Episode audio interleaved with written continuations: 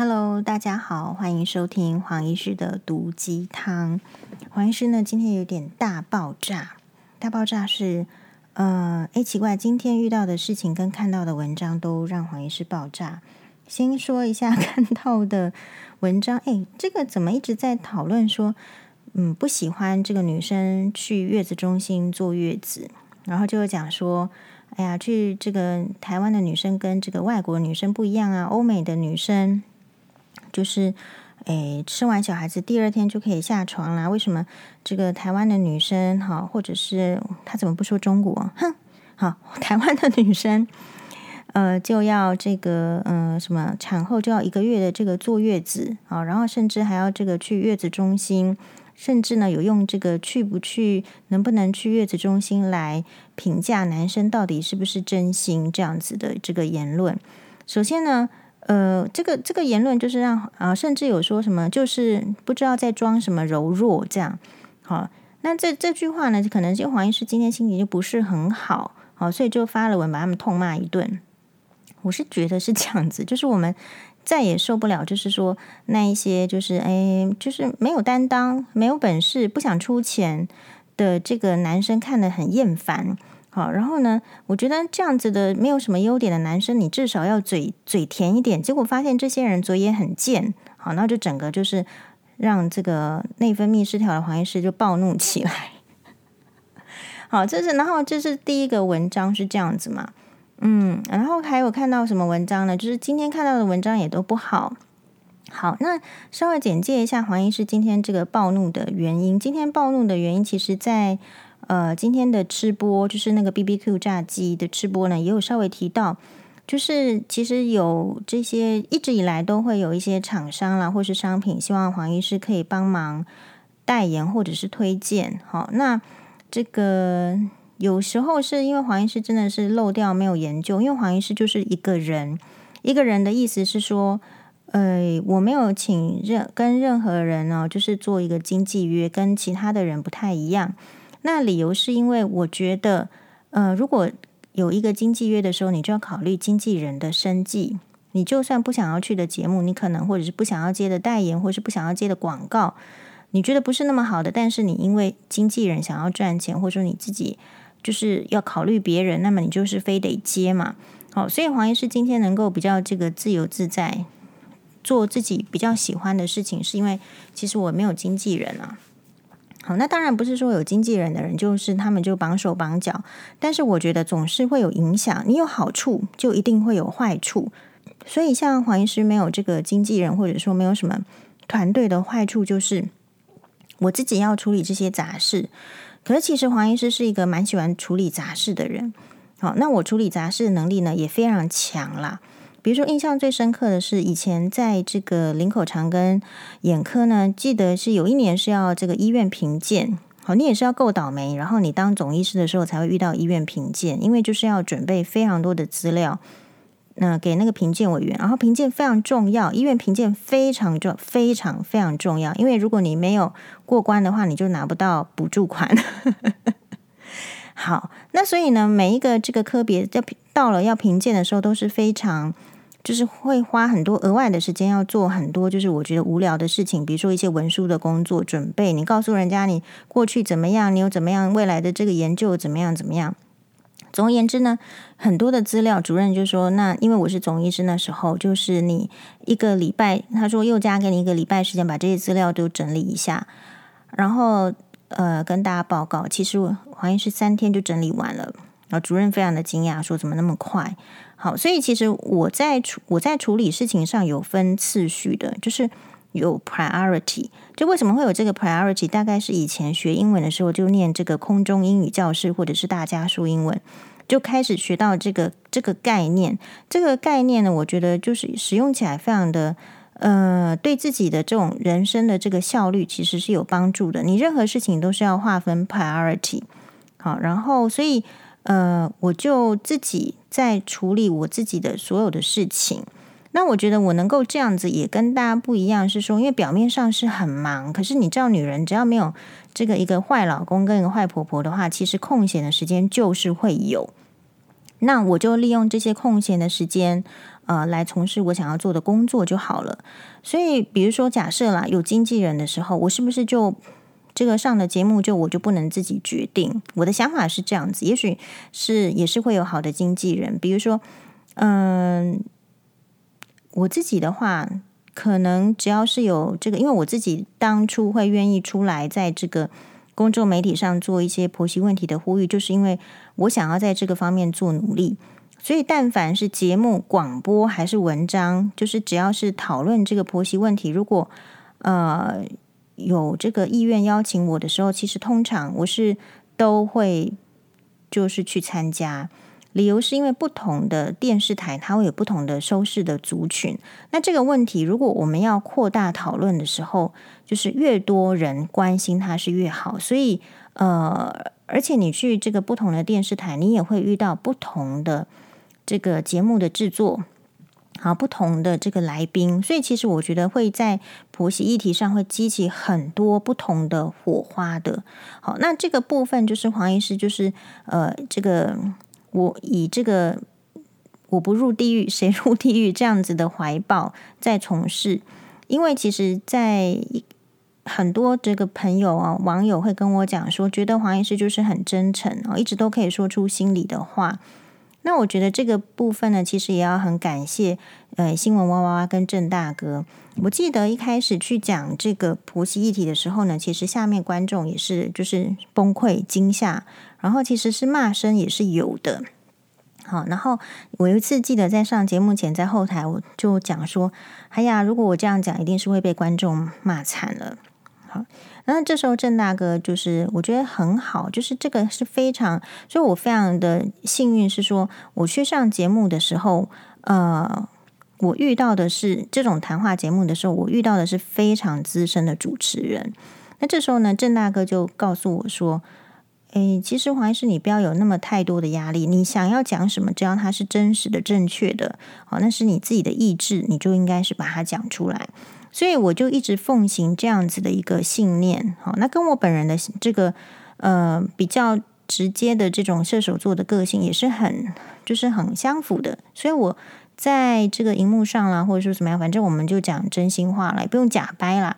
好，就是我很难过那个假掰的人生。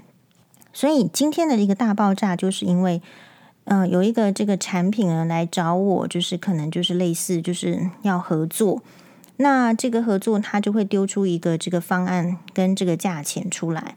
那事实上我是觉得，就是说他这个是这个呃低于我本身对就是这种价格的这种定价了，我的这个定价我觉得是低的。那但是呢，我是这样子想的，我我我是想说呢，其实。有时候做一件事情呢，是，我是做开创，做是呃，就是说不同的，有你去做不同的事情，可能会有不同的收获。比如说黄医师就很想要去购物台，哦，那理由是因为我没有去过啊，哦，而且我觉得那个好像很有趣，好，所以其实我还蛮想去购物台的，这个是这个是真的哈，好，然后呢，所以其实我本来的个性就是跟。大家其实是一样的。我或许不是一个敢去呃森林、野外森林什么呃爬山啦、马马拉松几几百公尺啊。哦，对不起，马拉松就算几公里的哈。然后爬几千公尺的山岳啊，好去爬这个喜马拉雅山啊，还是去跳这个黄河啦、长江啦，还是什么飞越黑龙江，还是什么？嗯、呃，就是我我大概不是属于那个类型的这个这种挑战。生活实际上生活类型的，但是我自己在我的这个人生的这种生活面，其实我是算勇于尝试的类型，因为抱持着就是做做看，然后可能会有不同的收获这样子的心情去做。好，所以我就说好啊，可以来谈。可是没想到我这样子说，其实我已经对那个价格不是很满意了。好，那但是我就说好啊，那不然就可以来谈。但没想到我这样说之后呢，呃，这个这个这个公关就是来接洽，还不是公司的人，是公关。公关就跟我说，他的联系的结果是，对方希望我可以在不增加这个预算的情况之下呢，再拍一支 YouTube 影片啊。然后这个影片呢，会在什么什么，就是类似不要的，反正就是一个 YouTube 影片。好，那这个时候呢，黄医师就大爆炸了，因为我觉得，嗯、我觉得就很很讨厌这个情这种感觉。为什么？因为我就会觉得，是不是因为我是台湾人，所以我才会被剥削？因为你觉得 是不是？大家想一下，是不是我们很习惯被剥削，所以对方呢，在剥削你的时候，他好像来的理直气壮，而且还说的是要帮助你这个。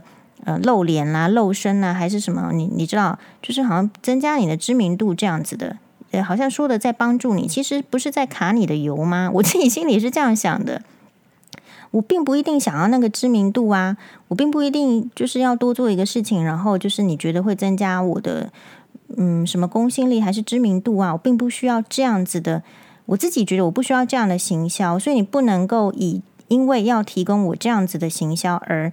呃，省去这种一般就是拍摄这个 YouTube 影片应当给予的价格，我是这样子想的。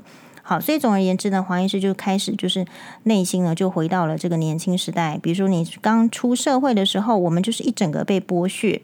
从二十岁开始，哈，你出社会之后，然后到现在中年，中年还在被剥削，然后顿时黄医师又觉得自己非常的悲惨。讲到这里的话呢，请容许我唱一首。小肉粽，真的觉得很悲惨哦。自比自叹歹命人，父母本来真疼痛。好，那就 就是就。就是这样子的心情，然后我就跟这个呃黄律师讲，可是呢，呃黄律师一如这个以往的就说啊，你这个你你怎么会小题大做啊？然后呢，你这样子做对你有什么好处啊？如果这个对方呢，因为我就是真的就是回回给对方说，我觉得我我我我觉得这样子我，我我实在是觉得我被被压榨。然后黄律师说：“你你怎么可以这样子？那如果对方，你看这个现在的网络社会啊，如果把这个截图拿出去的话，对你有什么好处？哦，这样子。然后呢，但是我不是只有跟这个黄律师讨论这个事情，我就跟我的眼科的学姐们讨论这个事情。然后我就觉得眼科学姐就说的很很让我就是诶。”破涕为笑，就是说，哈，这个宥嘉你这样子已经很这个温柔，你的口气非常温柔啊，你这样算什么暴怒？就我们知道的，你的暴怒是非常可怕的。好，然后所以，然后眼科学姐学姐们也觉得，呃，就是那样子的这个价格其实是就是偏低的，是不合理的。好，然后其实我觉得我会暴怒，跟我昨天遇到病人。的这个聊天也是有关系，因为昨天刚好呢，我就跟我的病人聊天说，诶，我有听说那个呃兽医师哈给狗狗开那个眼药水哈，一瓶开两千块钱。然后我本来觉得说这件事情已经讲的就是哇，今天是很心酸的，没想到我的病人跟我讲说，那有什么？那有什么？我们家狗皮肤病哦，看看医生要两万块钱。然后这个时候呢，我就觉得。啊，也许以后改行去帮狗狗开白内障好了。嘿，大家注意哦，各位爸爸妈妈们，绝对不能再逼小孩子考医学系，要当兽医，知道吗？然后这个时候呢，我们就在讨论说，我说对啦，可是就是人为什么会这样子掏出他的心，掏出他的钱去照顾家里的狗狗？真的也是狗狗非常的忠心，然后呢，就是那种感情是是非常很久。比如说你小孩子养到。这个青少年他大概也就不听你的话了，开始忤逆你，让你不开心。可是你养狗的话呢，他就是会一直会跟你很好，一直忠心于你，然后那感情就是越来越深。那甚至就是说呢，我的有一个朋友，那他没有结婚，他养两只狗，哦，他自己开诊所，他晚上回回去都很晚了，十一二点了，诶，十一二点回到这个家里面，他的狗狗本来在睡觉。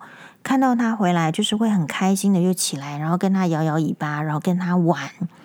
所以你想想看，如果是一个男人呢，他在家里怎么样？他一定睡死，他不会起来的。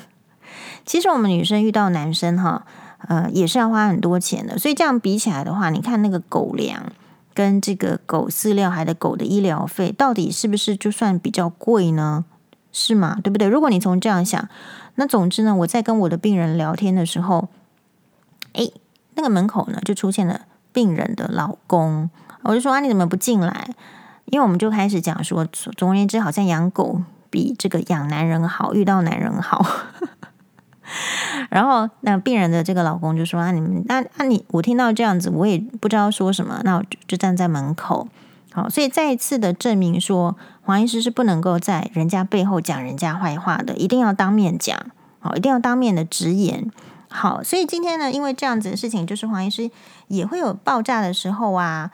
就有网友问说：“那我怎么样去调整我的这个心情？调整心情是这样子的，因为呃，首先呢，黄医师的这个爆炸的时间呢会非常的短。理由是你有没有发现，我都有说，我没有闷着，我没有说闷着，然后自己想个好几天，或是自己生气好几个小时之后才开始说，我马上会说。”好，所以当然，你一方面想就是我马上就跟那个公关讲，然后那当然，你黄医师说你你是不是需要马上讲？可是我觉得马上讲，马上沟通，诶，后来这个公关就再去跟那个厂商再沟通，其实时间上省很多。然后第二个，我想就是，呃，我当然不知道公关怎么想我的，但是我自己觉得对我来讲，这个是非常节省时间的事情。我不要去想他怎么样，他也不要想我怎么样，我就直接告诉他。我的想法，然后所以他才告诉我说：“哦，这个厂商觉得可以不加价做 YouTube，是呃要帮我这个，就是说你知道他的他写的意思就是要帮助我呃宣传名声来怎么样？啊，没想到黄医师觉得我不需要宣传啊，对不对？你给我钱嘛，好，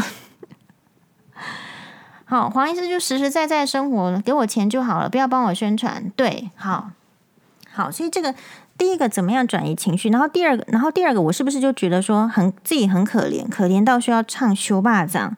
为什么？因为二十岁开始，我们踏入社会，我们年轻人就开始被剥削。没想到在中年的时候被剥削，那我是不是想到我老的时候，我还是要被剥削？所以这个是一个剥削三部曲。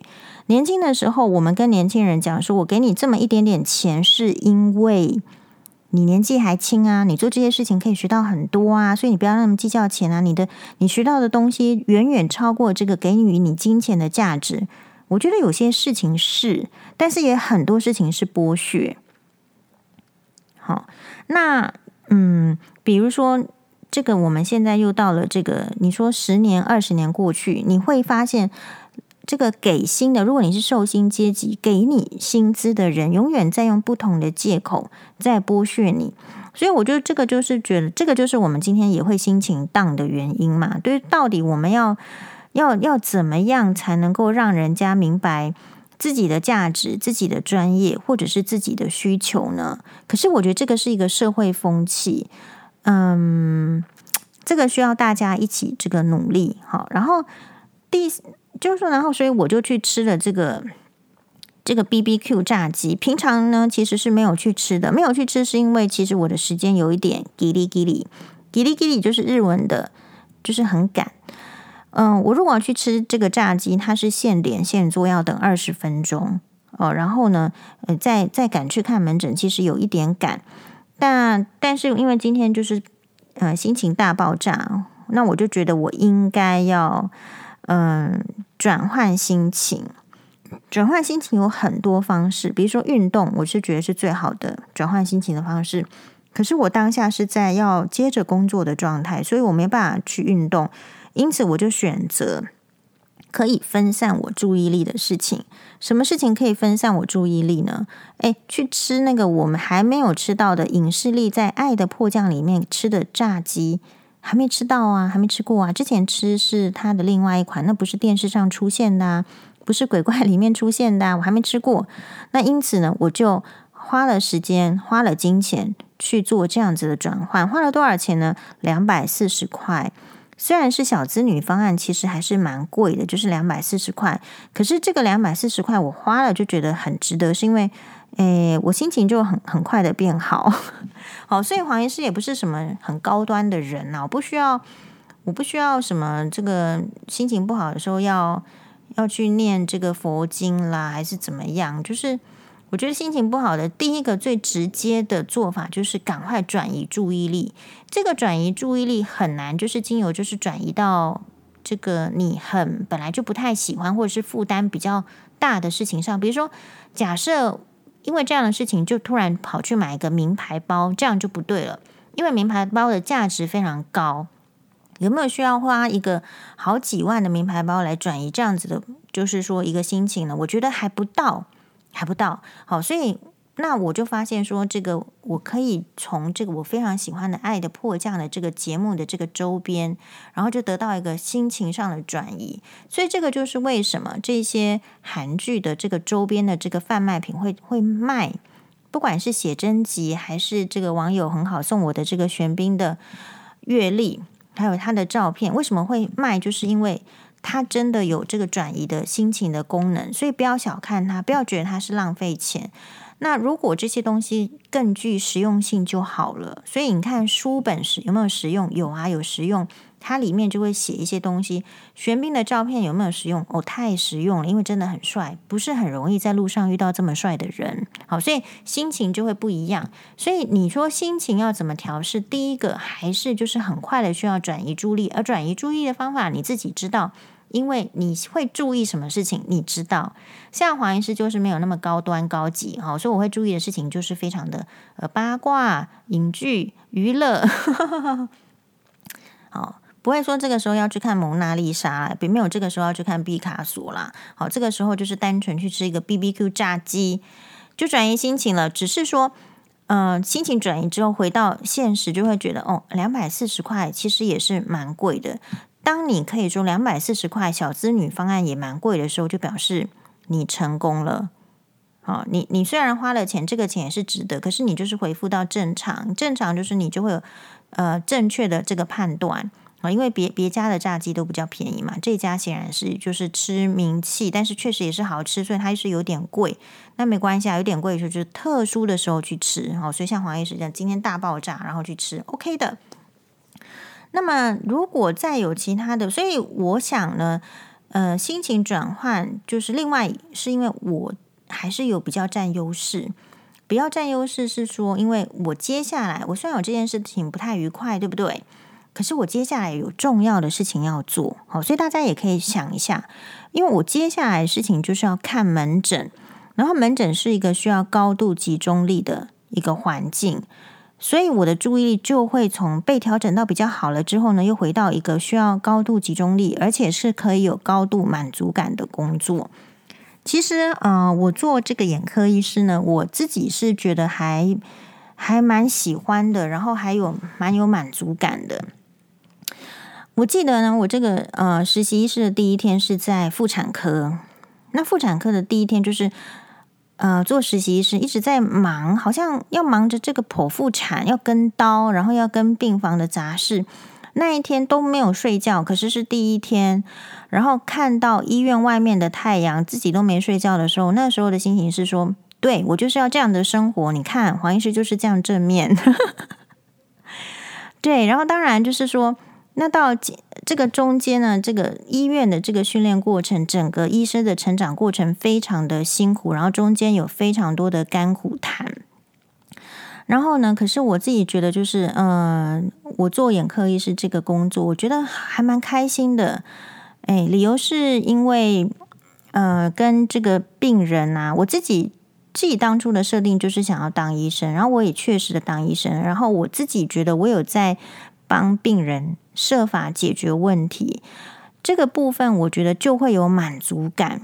好，我的设定并不是要去当这个什么大教授，或者是说发多少篇医学论文，或者是当到医院的主任啊，或者是什么医院的院长。我的设定因为不是那样，所以我今天呢就会开心。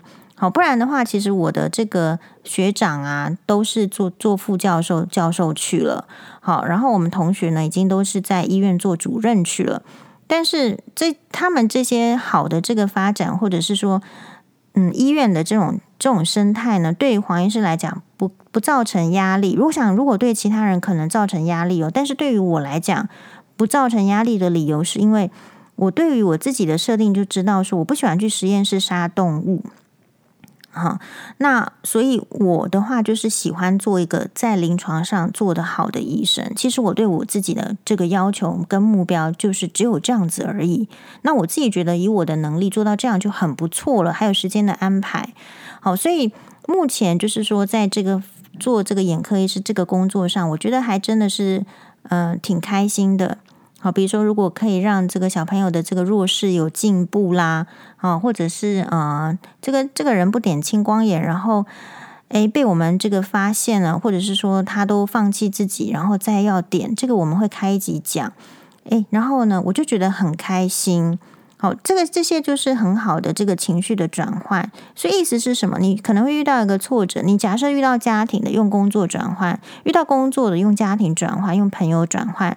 好，所以第一个是很快的转移注意力，第二个是用其他的这个场域来转移你的焦点。然后这个场域最好是要比较这个精神专注的。好，因为为什么？因为像我的话，嗯、我会认为就是我都希望病人不要一直来看我。就看好了，不要再来。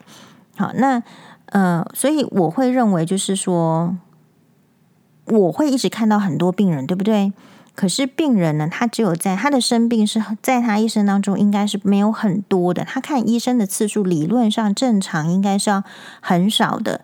所以呢，他看我这一次会决定他对这个眼科医师的印象。所以我从我开始在当医生的时候，呃，我的。自己的这个要求就是告诉自己说，对于我来讲，也许他是很多病人中间的一个，但是我对病人来讲，呃，对不起，黄医师是这样看的，我就是在他的这个医生的印象中占很重要的部位，所以我要很认真的去考虑病人他想要的是什么，他想要听到的是什么。那他的问题我有没有听到？我怎么样去跟他讲，他才懂我们的治疗，而会好好的照我们的建议去做。然后，所以这个部分呢，其实在这个诊间在跟病人的相处上，呃，也不能说是因为这个做医生做的比较久，而是我觉得我从做医生的第一天开始，我就一直很在乎这个问题。所以，也许很多人会觉得说，嗯、黄医师。就是口才不错，然后蛮会讲话的。我觉得那是因为我每天跟很多病人讲话，而且我不是说觉得跟他们讲话不重要，我觉得跟病人讲话非常重要。病人在想什么，呃，我都要知道他的言下之意是什么，我也要知道他开心，他不开心，我都要知道。好，所以呃，这个就是另外一个这个工作的一个需求，但是他后来也经由这样子我。自我的要求跟锻炼，其实我是确实是，哎，有被这个医院的院长称赞过，说幼嘉真的很会说话。哦、那因为我要抱怨呐、我抱怨前就先称赞他，称赞他之后呢，才才提出对那一刻的抱怨呐、对不对？哈，这个院长是骨科的，我连骨科都敢抱怨了。好，好。那所以讲到这里的话，就是大家知道情绪怎么样转移嘛？因为你要，我觉得最重要的点就是在于你要知道，哎，要发生情绪就很正常啊，对不对？然后你你这个情绪既然很正常，你就要告诉他跟引起你情绪的人沟通，但是他有可能是不能沟通的，或者是他有他的沟通方式，我们只能试着去理解。那我们处理我自己的部分，大概就是这样处理，所以我比较快去转换心情啦。这样子大家呃有回答到这个网友的答案吗？如果再差一点的话，哈，比如再差一点，其实我也就是听个这个邓丽君的歌，然后就会觉得我要向邓丽君学习啊。然后呢，那向邓丽君学习就会有太多值得学习的，比如说讲话就会要温柔一点啊。啊，然后呢，就是站在别人的立场想啊，诶，然后呢，嗯、自己打扮的漂亮一点啊，哦，这 这个就是我跟这个邓丽君学习，然后就会看到很多不容易的点，好，就会看到，就会去看她的这个 MV 啊什么的。当然啦，我觉得，嗯、情绪的转移是因为如果你有太多事情，你大概不会沉溺在一个情绪里面，所以。各位听众，当你很容易一直执着在一种情绪的时候，麻烦也想一想，你是不是应该要拓展你的生活了？你是不是应该拓展你的朋友了？你是不是应该拓展你的眼界了？否则，为什么会只有考虑到一种情绪呢？哦，所以在此的话，我也非常感谢呃支持我的网友，然后还有跟我在这个粉砖互动，不管是留言或者是直播的网友们，哎，你们也拓展我的视野，然后你哎，你们也是我这个生活一个一个就是哎很开心的一个原地。所以其实大家呢。也许不是公众人物，但是也可以试着这样做做看。比如说，你也可以去开一个 podcast，呃，不一定因为就是有人订阅或是怎么样，但是你会发现呢，对着麦克风，然后整理自己的心情，然后把它讲出来，诶，其实也挺愉快的呢。所以你看，黄医师每天都在讲呢，吼。所以啦，每一个人去规划时间二十四小时，你一定规划有七个小时要去睡觉。然后呢，有一个小时是要运动，然后有有这个大概一个半小时要好好的吃东西，对，然后你就会发现时间就已经被这么多重要的事情占据的话，比较不会被单一情绪影响太久。一个情绪只要不会影响你太久，那么你就成功了，而且你就没有什么好害怕的。但是我也提醒，就是说情绪就是一而再再而三会会出现的事情啦。哦，所以我们不用害怕情绪啊，也不一是说一定，呃，就是说，呃，一定要正向，一定要怎么样？像我也是会爆炸就爆炸，不然呢？好，拜拜。